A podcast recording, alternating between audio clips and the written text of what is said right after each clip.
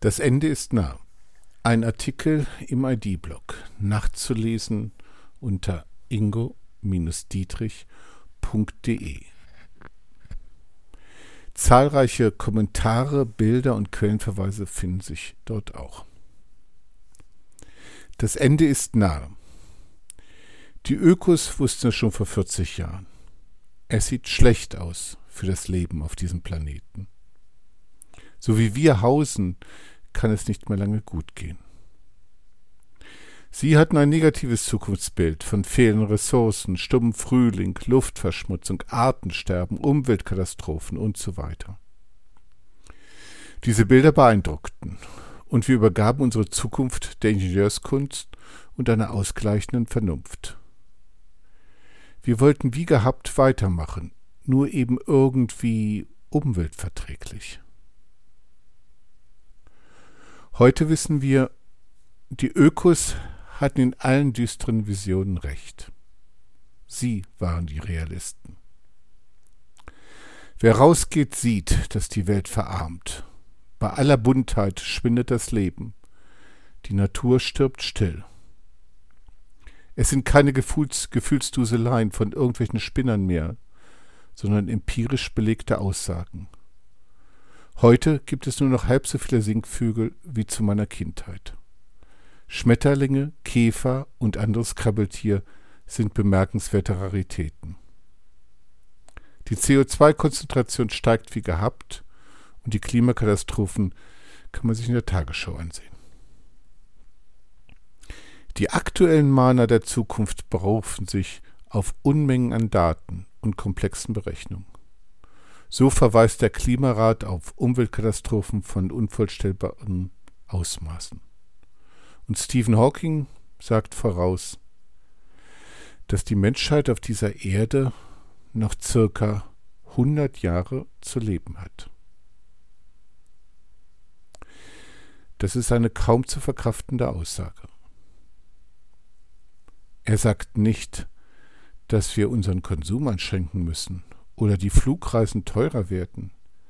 Nein, er sagt schlicht, dass die Erde nicht mehr menschenverträglich sein wird.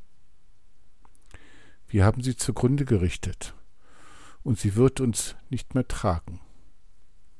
In hundert Jahren werden wir uns selber ausgerottet haben. Vielleicht irrt sich Hawking um ein paar Jahre. Vielleicht ertrinken und verhungern auch die Menschen außerhalb von Europa schneller als wir. Reicht das zur Beruhigung? So Endzeittexte sind ja nicht neu. Aber hier geht es nicht um den Beginn der Apokalypse, sondern darum, wann sie zu Ende ist.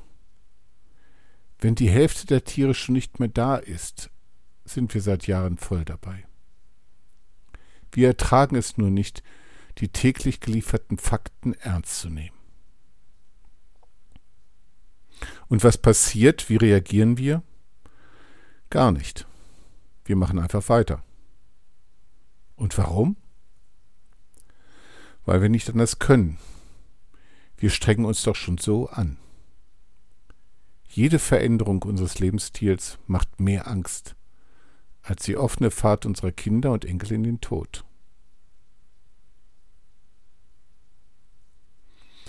Niemand kann sagen, er habe nichts gewusst. Unser bisheriges Denken hat uns zu einem riesigen Reichtum unter den Abgrund geführt. Vielleicht haben wir noch eine Chance. Dazu müssen wir alle die fragen, die bisher nicht ernst genommen wurden. Die schrulligen Ökos, die indigenen Völker, die Esos, die Schamanen, die Veganer, die Weisen, die Punkt, Punkt, Punkt. Und wir müssen unsere Gefühle, unsere Wut, unseren Körper, unsere Intuition wichtig nehmen. Die Vernunft ist einfach überfordert. Eins dürfen wir auf gar keinen Fall. Denen glauben, die bisher die Lösung angeboten haben.